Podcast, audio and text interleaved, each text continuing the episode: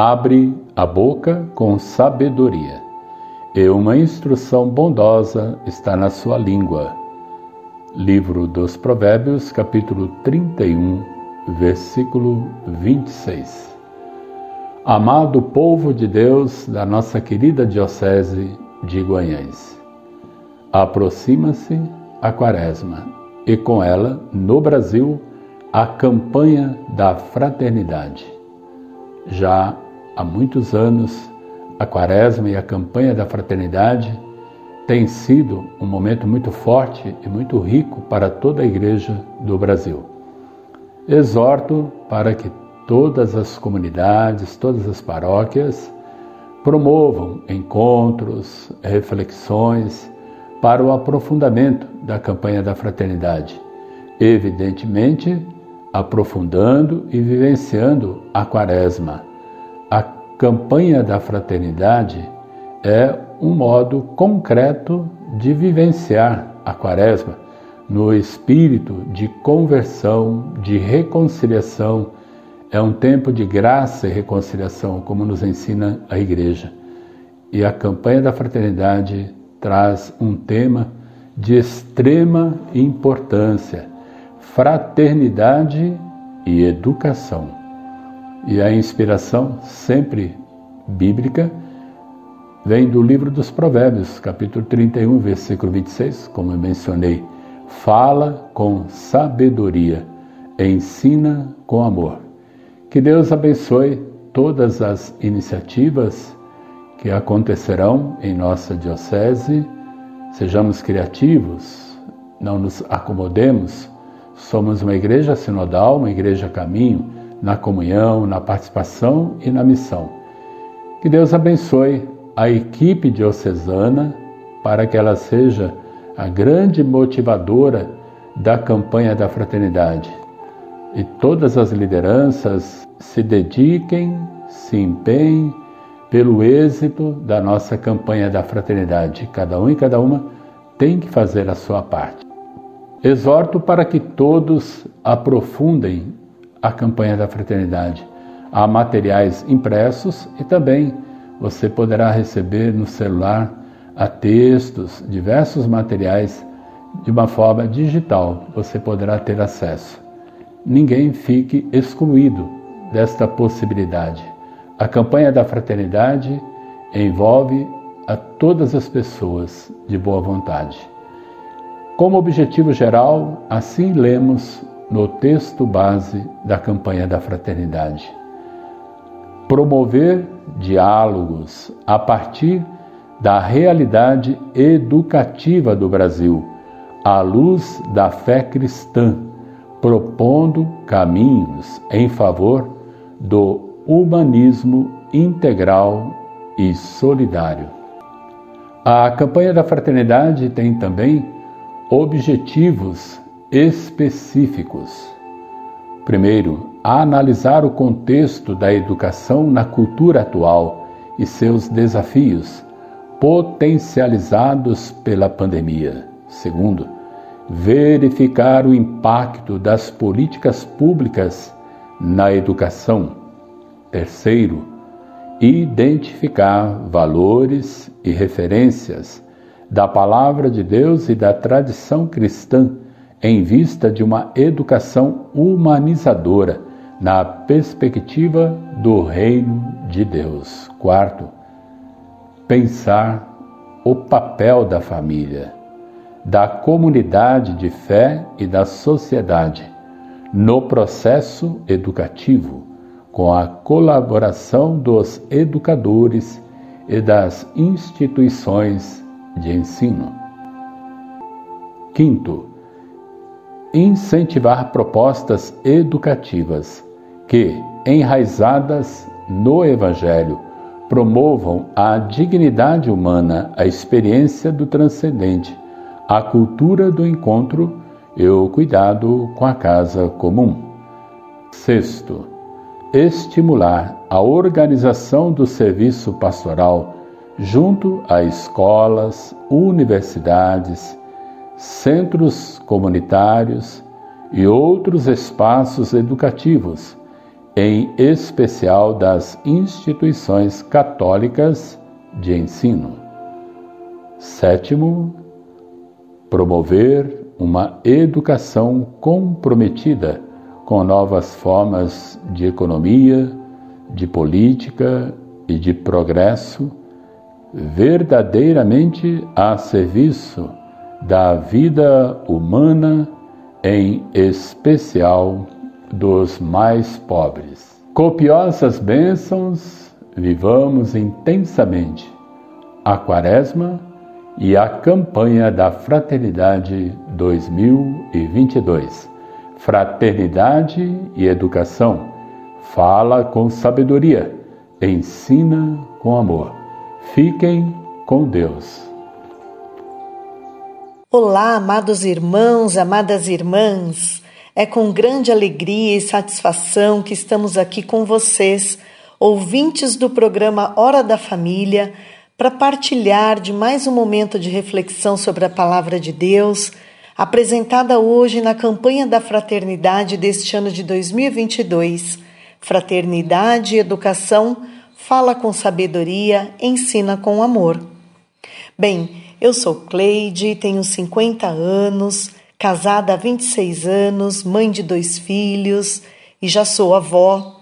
Sou professora da Rede Pública Estadual de São Paulo e moro em Guarulhos. Participo da paróquia São José em Guarulhos e no serviço eclesial contribuo com a Escola da Palavra.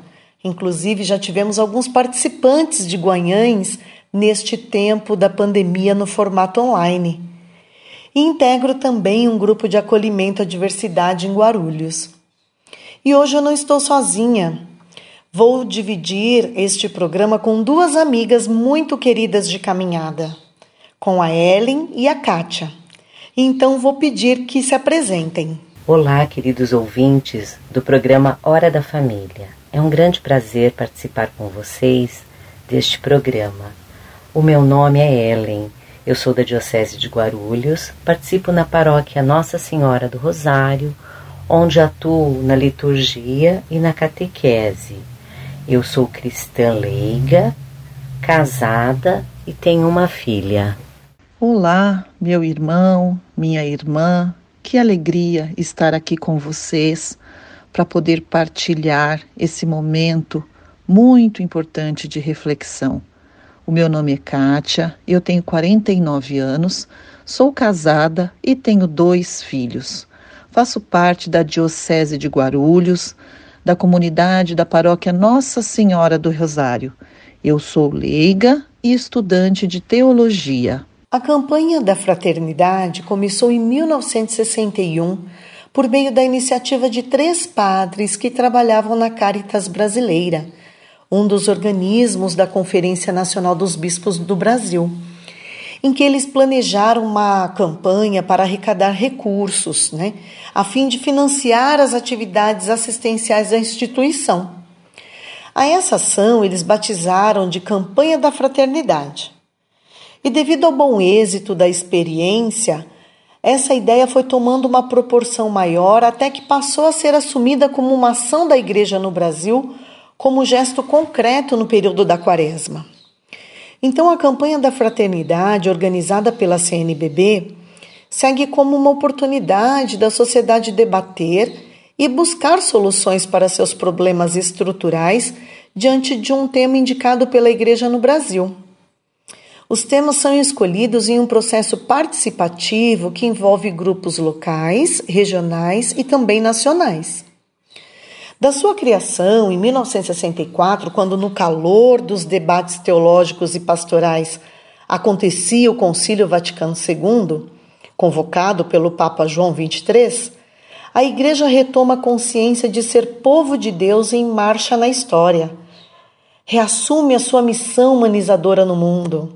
Deixa o modo de pensar que o mundo gira ao seu redor para estar no mundo busca não somente dialogar com mulheres e homens inseridos em suas respectivas histórias, mas assume definitivamente que suas alegrias, suas tristezas e suas esperanças tocam o coração da igreja e dá sentido à sua missão no mundo.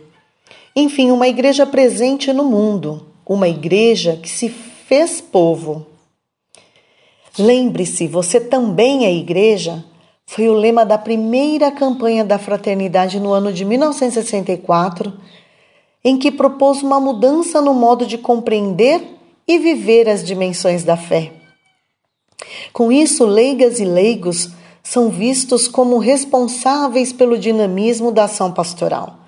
São colaboradores diretos de seus bispos, com os quais comungam e comunicam a dinâmica das mais diferentes ações ou frentes pastorais.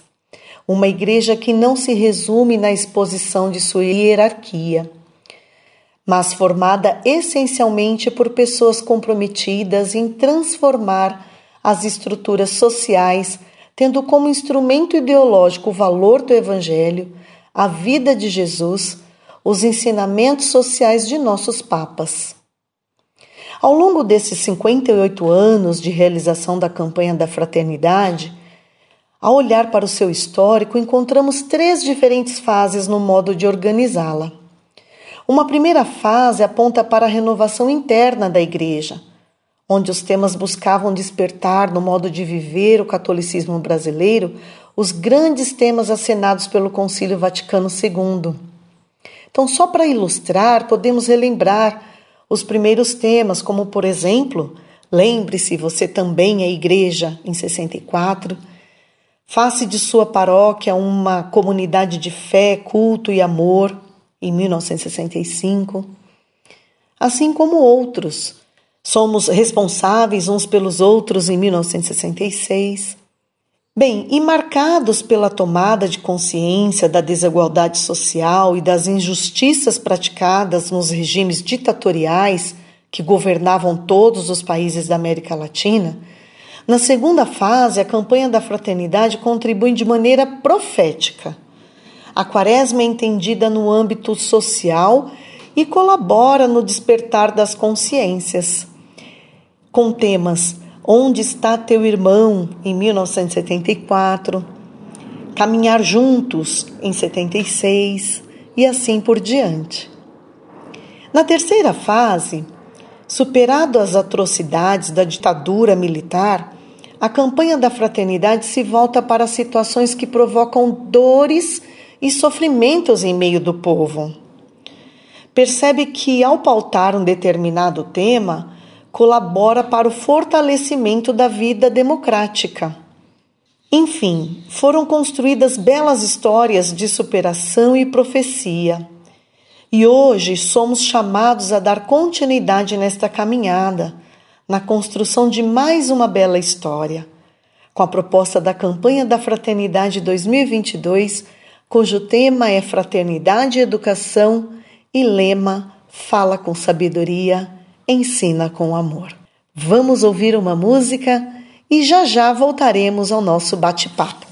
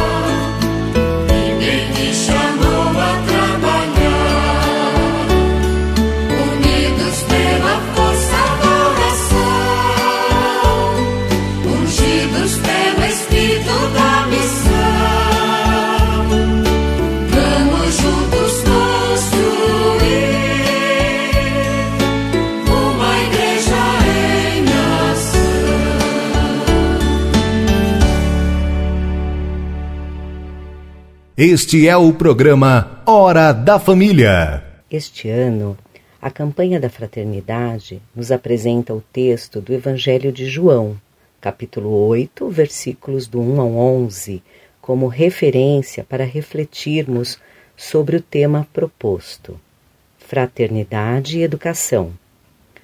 Ouçamos com atenção o texto do Evangelho. Jesus foi para o Monte das Oliveiras. De madrugada voltou ao templo, e todo o povo vinha até ele, que sentado os ensinava. Então os escribas e os fariseus trouxeram uma mulher flagrada em adultério. Colocando-a no meio, disseram a Jesus: Mestre, esta mulher foi flagrada em adultério. Moisés, na lei, nos mandou apedrejar tais mulheres. E tu, que dizes? Eles perguntavam isso para pô-lo à prova e ter motivo para acusá-lo. Jesus, porém, inclinando-se, começou a escrever com o dedo no chão. Como insistissem em perguntar, Jesus ergueu-se e disse: quem dentre vós não tiver pecado, atire a primeira pedra. E, inclinando-se de novo, continuou a escrever no chão. Ao ouvirem isso, foram saindo um por um, a começar pelos mais velhos. Jesus ficou sozinho com a mulher que continuava no meio em pé. Erguendo-se, Jesus lhe disse: Mulher, Onde estão eles? Ninguém te condenou? Ela respondeu: Ninguém, Senhor. Jesus então lhe disse: Eu também não te condeno. Vai e de agora em diante não peques mais. Nesse momento, inspirados pela escuta do Santo Evangelho e baseados no texto base da campanha da fraternidade, vamos partilhar com vocês as etapas que são propostas: a escuta, o discernimento e o agir. Nesse momento, nós vamos refletir um pouquinho sobre a importância do ato de escutar. Escutar é muito mais que ouvir o ato da escuta, ele é fundamental. Para escutar, nós precisamos de uma proximidade, de um interesse com o outro. Sem isso, não ocorre um verdadeiro encontro. Nós precisamos estar atentos para ouvir o todo. Isso é, atentamente o que o outro está dizendo. Isso não significa ouvir tudo. Podemos dizer que a falta de informação é um problema, porém, o excesso de informação também é um risco. O excesso de informação, de notícias muitas vezes falsas, certezas sem fundamento, são um desafio para o nosso bem escutar um grande desafio que veio à tona principalmente com a pandemia da Covid-19. Um tempo de muitos acontecimentos, muitos sofrimentos. É necessário o bem escutar para tomarmos as melhores decisões para a nossa sociedade e para nós mesmos. Nós somos seres de aprendizagem. Nós podemos aprender com tudo o que vivemos principalmente com as boas reflexões sobre os momentos difíceis. Para isso, também é importante uma ótima educação. E educar não é somente dar lições, mas também aprender com as lições cotidianas e com as crises. O aprendizado, o conhecimento, ele ajuda mas ele não garante uma postura de sabedoria diante da vida. Adquirir sabedoria é um caminho muito mais longo, até trabalhoso. Mas se nós nos abrirmos para melhor escutar inclusive abrirmos para as novas ações do Espírito Santo, ele é um caminho totalmente possível. Para bem escutar, eu preciso me abrir ao outro, preciso me encontrar com o outro. Isso é, promover a cultura do encontro.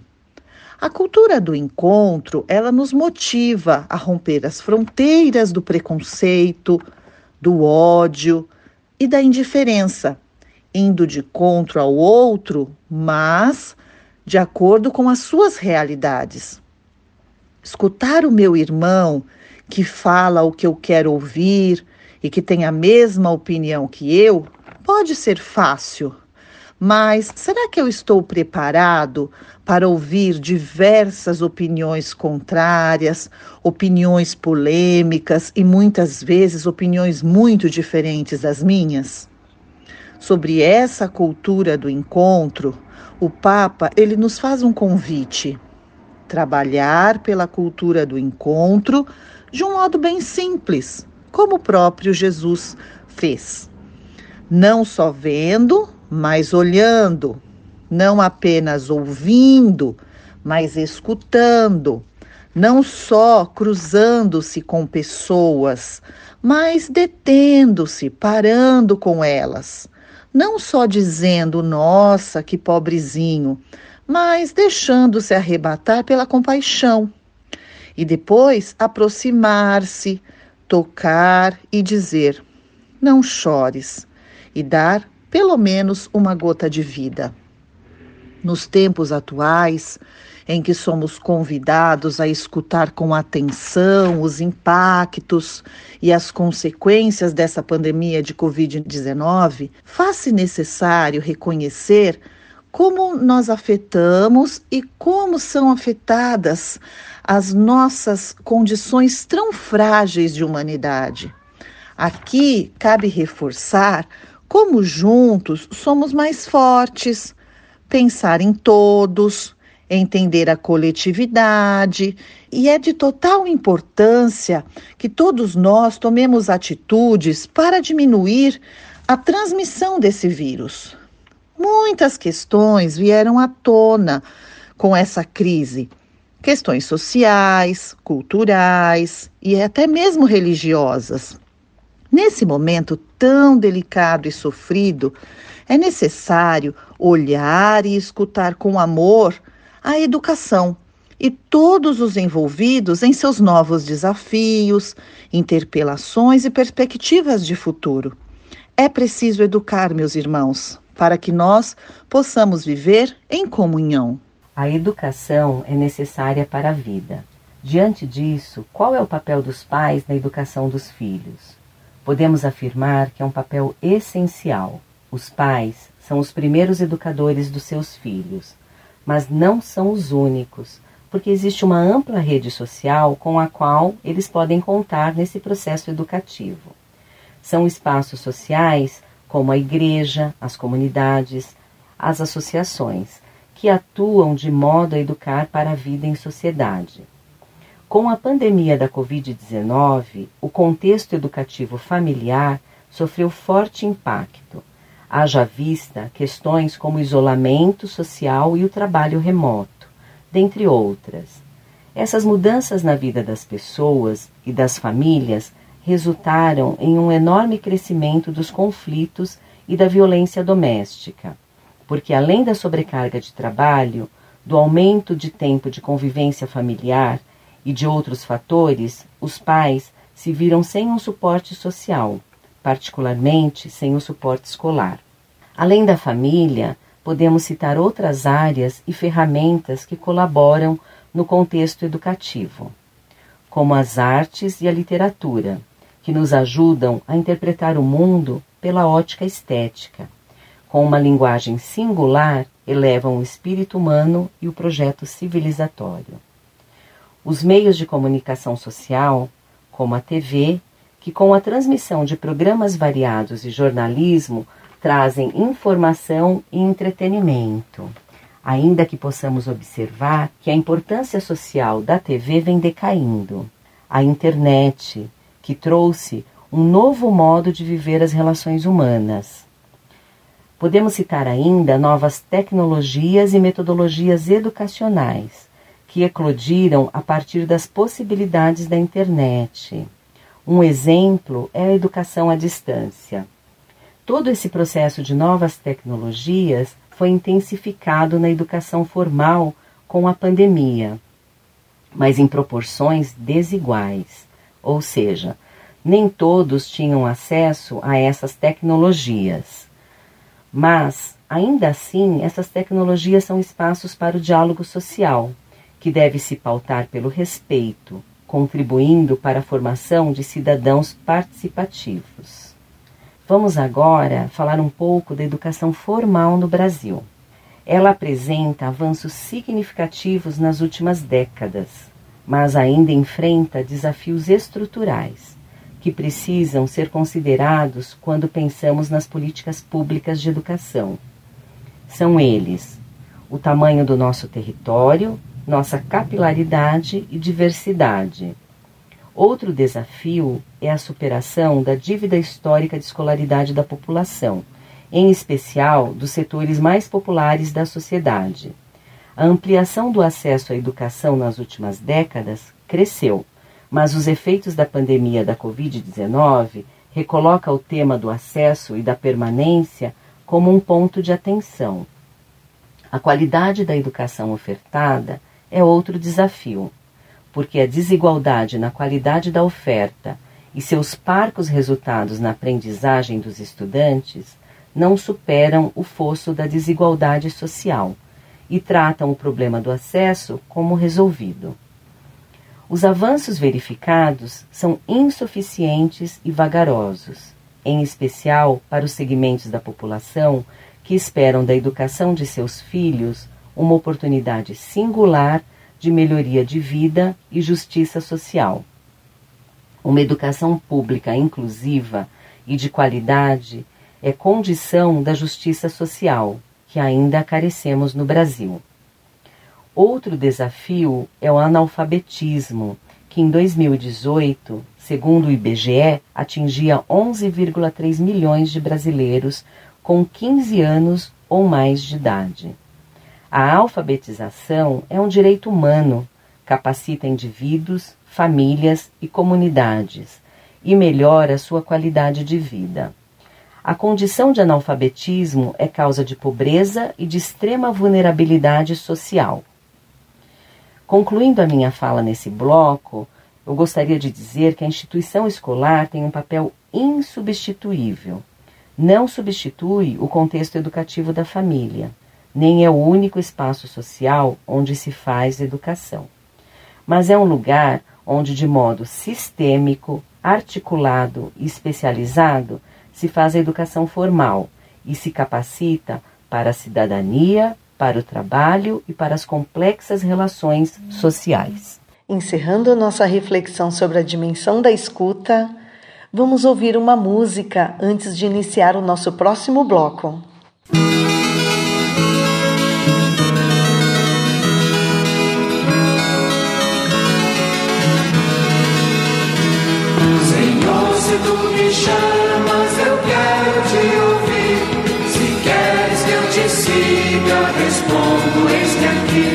Profetas te ouviram e seguiram tua voz, andaram mundo afora e pregaram sem temor.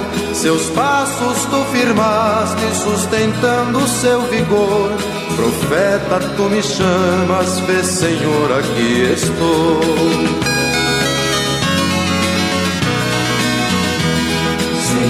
Se tu me chamas, eu quero te ouvir queres que eu te siga, respondo, eis-me aqui. Nos passos de teu filho, toda a igreja também vai, seguindo teu chamado e ser santa qual Jesus. Apóstolos e mártires se deram sem medir. Apóstolo, me chamas, vê, Senhor, estou aqui. Senhor, se tu me chamas, eu quero te ouvir. Se queres que eu te siga, respondo, eis-me aqui. Os séculos passaram, não passou porém tua voz e chama ainda hoje, que convida a te seguir. A homens e mulheres que te amam mais que assim e dizem com firmeza: Vê, Senhor, estou aqui. Senhor, se tu me chamas, eu quero te ouvir. Se queres que eu te siga, respondo: Eis-me aqui.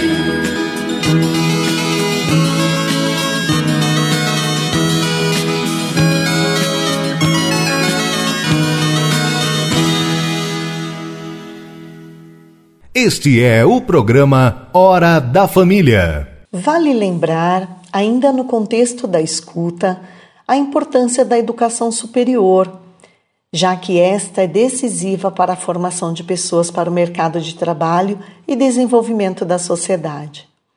De fato, a educação superior é um dos principais caminhos para que as pessoas se capacitem à liderança social. Inclusive em nossas comunidades, paróquias e dioceses, os próprios diáconos, padres e bispos, para exercerem seus ministérios na igreja, primeiro estudaram durante muitos anos em cursos de graduação. Uma questão importante que se encontra presente no cotidiano do ensino superior diz respeito às relações entre as instituições de ensino superior e o mercado de trabalho. As relações entre universidade e mundo do trabalho são inevitáveis e precisam ser mediadas de forma a sempre favorecer a formação integral da pessoa e articular possibilidades para uma sociedade mais justa, inclusiva e fraterna. Interessante também aqui a proposta de extensão comunitária, em que a instituição de ensino superior estabelece um espaço de aprendizagem que ocorre na ação concreta junto à comunidade local. Essa dinâmica é um princípio metodológico que norteia o Pacto Educativo Global proposto pelo Papa Francisco. Ressalta-se as instituições católicas também de educação superior que há décadas em sua missão, visão e princípios trabalham a formação integral educando milhares de jovens e adultos. Esta proposta educativa busca ser igreja em educação na vivência dos valores do Evangelho.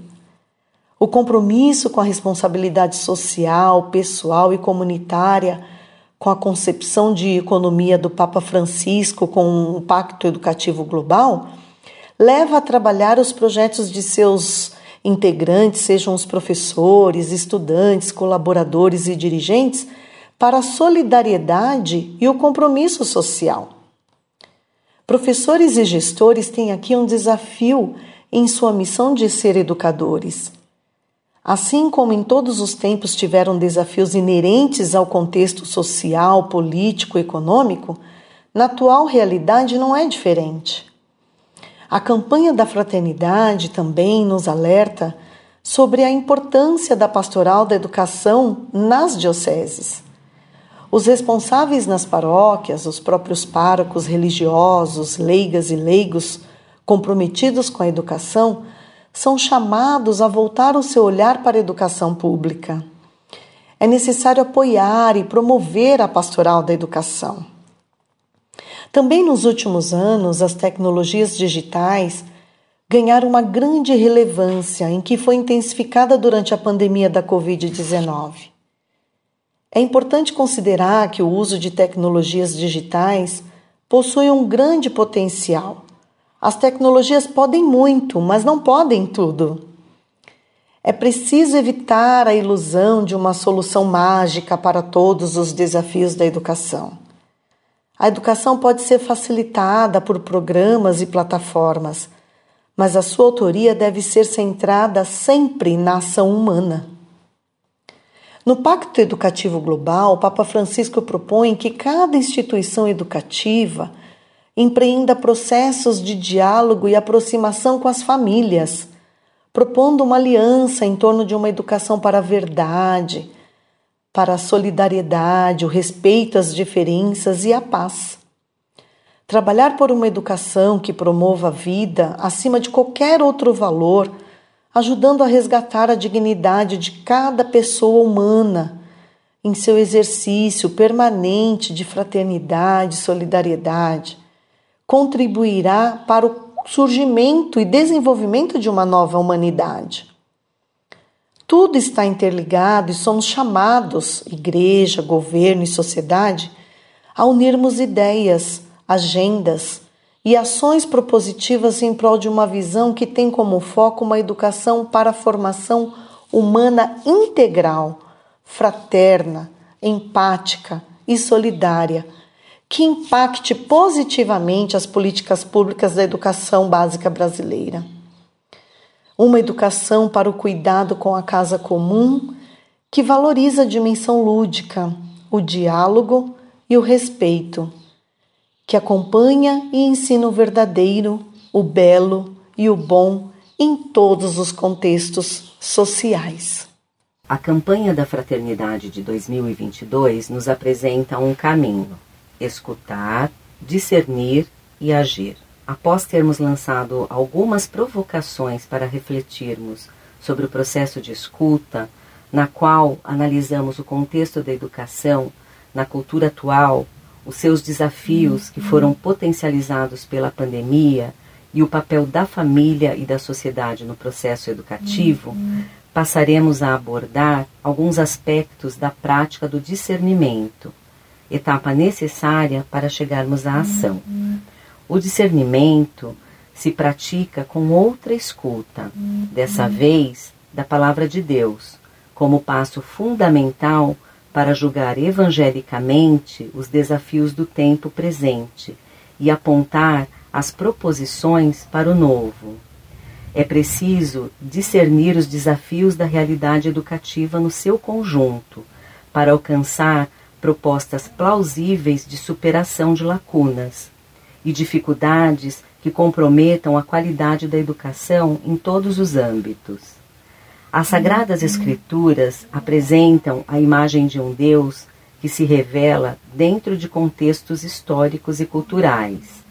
Jesus atraía pessoas, grupos e a multidão, sobretudo pelo seu modo de ensinar. Os textos do Novo Testamento relatam o caráter formativo assumido pela Igreja nascente na pregação dos apóstolos, no testemunho pedagógico da fraternidade comunitária, na partilha dos bens, nas correções e no encorajamento do, das cartas paulinas. A Igreja percebeu a educação como um elemento essencial da sua missão e, desde a antiguidade até os nossos dias, é enriquecida por exemplos admiráveis de pessoas que deram um fervoroso testemunho de fé através do empenho educativo.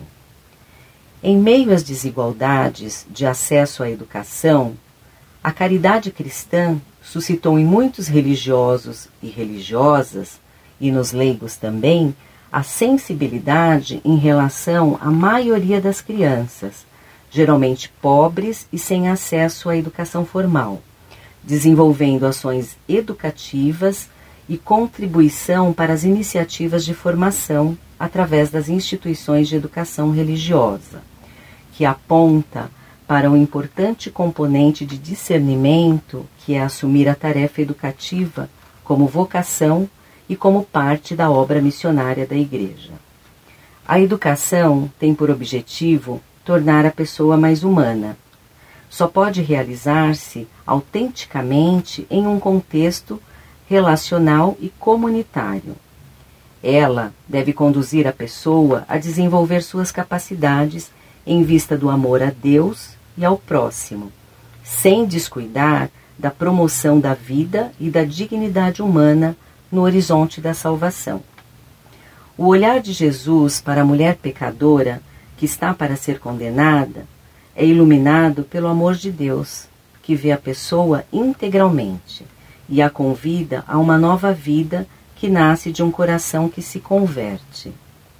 Ao agir assim, Jesus convida a aprofundar pelo discernimento quais são os valores que devem presidir a educação em uma perspectiva cristã. Partindo da visão integral do ser humano, é útil destacar a missão educadora das famílias, a importância do Estado em garantir o direito à educação para todos, a missão dos professores nas instituições de ensino e a comunidade eclesial que educa na fé. Entre outros aspectos a ressaltar, dá-se ênfase à educação para o diálogo e à educação para o belo, para o bom e para o verdadeiro.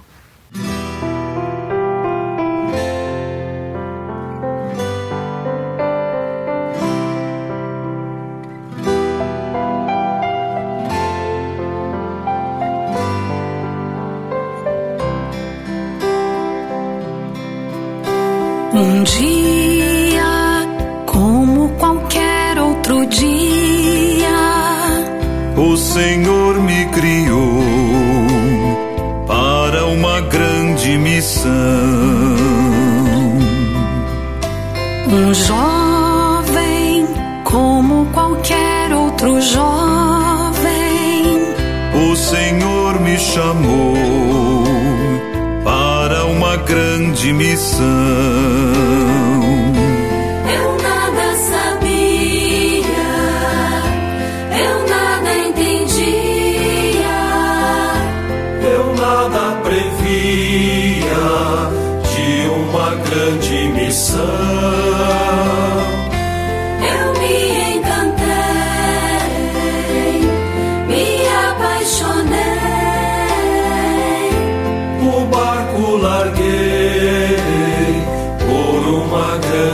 Grande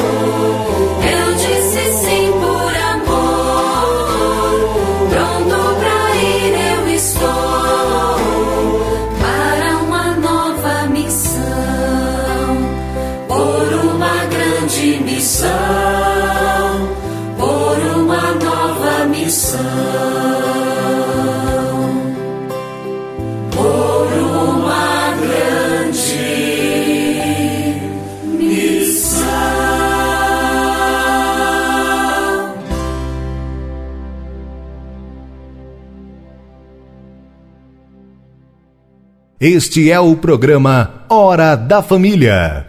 Agora, vamos falar um pouquinho sobre uma educação integral. Isso significa formar a pessoa humana em todas as suas dimensões. A pessoa, ela é um ser corporal e espiritual. Cada pessoa é única e é irrepetível essa singularidade, ela nos mostra a riqueza de cada um de nós, que fomos criados à imagem e semelhança de Deus. Quando se trata de educar uma pessoa, é preciso ter em mente essas duas dimensões, a espiritual e a corporal. Olhar a pessoa humana com os olhos da fé é o que chamamos de visão integral de ser humano. Por isso, a Igreja insiste no compromisso de educar com humanismo solidário, colocando a pessoa humana no centro de um processo que podemos chamar de humanizar a educação. Ao mesmo tempo, é importante formar cidadãos capazes de exercitar o diálogo em ambientes que são cada vez mais multiculturais. Voltemos a falar um pouco sobre a importância da família no processo da educação. Na família, nós aprendemos a viver e a conviver. Em cada etapa da vida, Deus nos dá a oportunidade de aprender e de amadurecer como o próprio Cristo assim o quis fazer na vida de família. Em Lucas 2, 52, nos diz: E Jesus ia crescendo em sabedoria, idade e graça diante de Deus e dos homens. Assim, é uma grande inspiração para os pais. São aqueles que acompanham a educação de Jesus a Virgem Maria e São José. Uma mãe dócil, dedicada, uma educadora fiel à palavra de Deus. Um pai adotivo que guardou a sagrada família em honra e dignidade. Maravilhosos exemplos para os pais que querem a melhor educação para os seus filhos. A família, então, é um lugar muito privilegiado para uma criança crescer em sabedoria, idade e graça. Na vida em família, os pais têm o dever moral de educar e propiciar o desenvolvimento dos filhos. Essa responsabilidade, ela tem que ser assumida e realizada de modo consciente, entusiasta, renovado e muito apropriado. Os pais, eles necessitam também da ajuda da escola para assegurar uma instrução de base aos seus filhos. Mas a formação moral dessas crianças nunca pode ser totalmente delegada. A família cabe o dever de educar e, por esta razão, eles têm o direito de escolher qual educação dar aos filhos. A igreja, ela considera a missão educativa da família cristã como um verdadeiro ministério. É também muito importante, meus irmãos, ressaltar: não se nascem pais, tornam-se pais. E para isso é necessário uma rede de apoio. Cabe à família a importantíssima missão de introduzir os filhos no caminho da iniciação à vida cristã. A igreja também na educação é parte dessa rede de apoio para a ajuda dos pais que eu acabei de citar. Atenção muito especial merecem os novos contextos familiares. Com cuidado, respeito e solicitude pastoral, a igreja que acompanha os filhos marcado pelo amor ferido, que se encontra em uma condição mais frágil, desenvolvendo-lhe sua confiança e esperança, é parte importante em todo esse processo. Nenhuma pedagogia que se diga cristã pode abster-se de operar o diálogo, e esse diálogo deve ser em todos os níveis e com todos os sujeitos. Bem, a campanha da fraternidade deste ano nos promove uma caminhada em que, pela palavra de Deus, nós exercemos a escuta ativa sobre o que a pandemia tem nos revelado no que diz respeito à educação, para que possamos discernir, a exemplo de Jesus, mestre e educador, pensar em iniciar processos e promover iniciativas que contribuam para uma educação transformadora. Para isso, a campanha da fraternidade nos convida a pensar um projeto de vida como fonte para uma nova sociedade. Pensar um projeto de vida exige ter consciência da responsabilidade em diferentes contextos, seja no contexto social ou eclesial. Pensar no projeto de vida é para além de uma carreira profissional. Exige ter foco também no bem comum. Um projeto de vida autêntico, ele depende do testemunho de fé e experiência profunda com Deus, sem descuidar da solidariedade da partilha. O caminho é estreito, bastante exigente, mas possível. Uma educação para todos requer que todos, família, escola e sociedade, estejam pactuados para oferecer os melhores esforços para formar pessoas maduras e com responsabilidade na construção do bem comum. E é essa a proposta do Papa Francisco com o Pacto Educativo Global, de unirmos forças em favor do bem comum, colocando a pessoa no centro do processo educativo formal e informal, ouvindo a voz das crianças, dos adolescentes, dos jovens, ter a família como o primeiro sujeito educador, educarmos para o acolhimento, guardar e cultivar a casa comum, enfim, esses compromissos são passos necessários para a efetivação do Pacto Educativo Global. Considerando que a educação, então, é uma obra necessariamente social e não singular, somos convocados a unirmos forças em vista de um pacto educativo global. Se para educar uma criança é preciso uma aldeia inteira, nesta mesma aldeia existem atores fundamentais neste processo, que é a família, a igreja, a escola e a sociedade. Todas estas propostas nos indicam a construção da civilização do amor e para isso é preciso promovermos a cultura do encontro e do diálogo. É necessário globalizar a esperança e criar redes de cooperação, de verdadeira inclusão. Papa Francisco afirma que somente mudando a educação é possível mudar o mundo. Daí a importância de unir forças das instituições de ensino, unir as ciências e saberes das diferentes disciplinas. Priorizar a educação supõe empenho concreto que vai desde a família até a elaboração de políticas públicas. Iniciar processos a partir de pequenas práticas e perseverança nos propósitos estabelecidos são necessários. Iniciar bons processos supõe um novo olhar dirigido àqueles atores sem os quais não avançamos em direção a uma educação de qualidade. Então é necessário que nós promovemos parcerias com as instituições de ensino na formação dos professores, que haja apoio à participação efetiva de representantes das comunidades eclesiais na política, promover espaços formativos para que a educação seja aberta ao diálogo e promova a cultura do encontro por meio dos processos educacionais, fortalecer a identidade da cultura local assim como promover iniciativas educativas e pastorais na área da ecologia integral e do cuidado com a casa comum. Enfim, é necessário compreendermos o modelo educativo atual, participarmos da elaboração dos planos de educação, acompanhar este processo educativo para que possamos superar a vulnerabilidade social. A participação de todos os envolvidos em clima de apoio e solidariedade.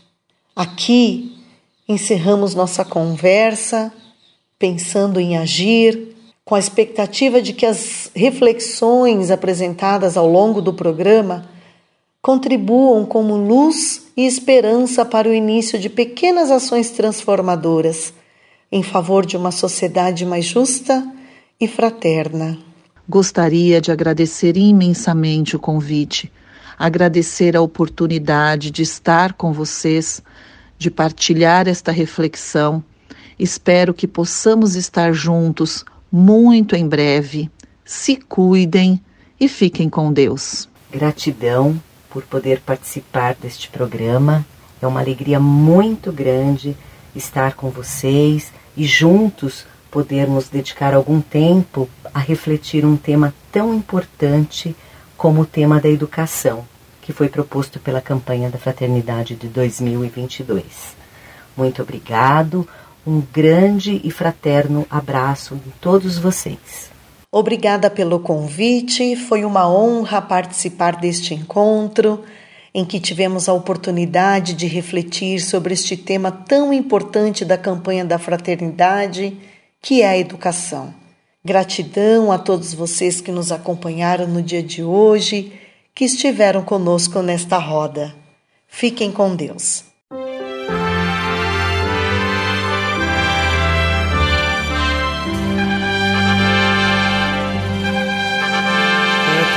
Tarefa e missão da igreja, boa nova no amor proclamar, no diálogo com a cultura, para a vida florir, fecundar.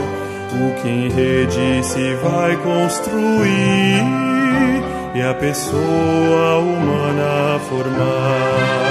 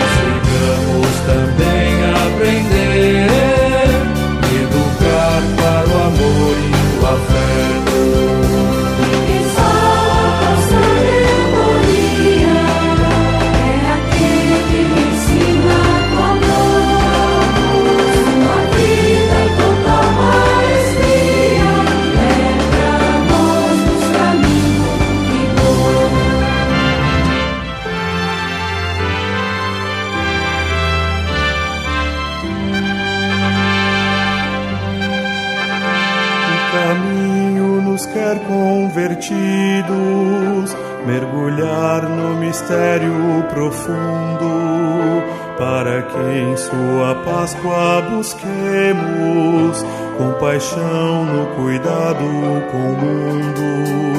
Conformados em Cristo seremos aprendizes do dom tão fecundo.